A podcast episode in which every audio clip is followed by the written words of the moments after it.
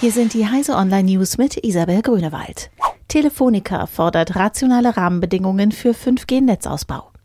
Für den zügigen Ausbau der neuen Mobilfunkgeneration 5G hat Telefonica-Chef José María Álvarez Payete an die Politik in Europa appelliert, vernünftige und fördernde Maßnahmen zu ergreifen.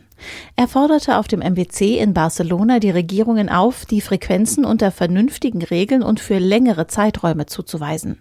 Zugleich forderte Alvarez Payete eine neue digitale Rechtsgrundlage, eine sogenannte Digital Bill of Rights, die die Grundrechte in einer digitalen Zukunft für alle Bürger festlegt.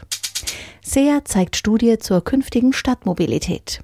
SEA zeigt auf dem MWC, wie sich der spanische Autobauer die automobile Zukunft in Städten vorstellt. Herausgekommen ist das Concept Car Minimo.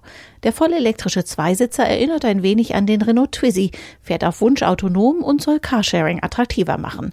Geht dem Akku der Saft aus, lässt er sich in Sekunden wechseln. Mit seinen kompakten Abmessungen soll der Minimo sogar auf Motorradparkplätzen parken können. Förderprogramm für Abbiegerassistenten läuft ins Leere. Anfang dieses Jahres hat das Bundesverkehrsministerium ein Förderprogramm für die freiwillige Ausrüstung von Lkw mit Abbiegerassistenten aufgelegt. Das Problem ist nur, dass es dafür bisher keine zugelassenen Geräte gibt, berichtet das Redaktionsnetzwerk Deutschland. Bislang hat noch kein Hersteller einen vollständigen Antrag auf Erteilung der erforderlichen allgemeinen Betriebserlaubnis beim Kraftfahrtbundesamt gestellt, heißt es demnach in einem Schreiben des Bundesverbands Spedition und Logistik. Extreme Temperaturen gelten schnell als normal. Menschen reden gerne übers Wetter. Einer Twitter-Analyse zufolge wird extremes Wetter aber rasch nicht mehr als solches wahrgenommen, zumindest oberflächlich. Forscher der University of California in Davis haben für ihre Studie mehr als zwei Milliarden geolokalisierter Tweets ausgewertet.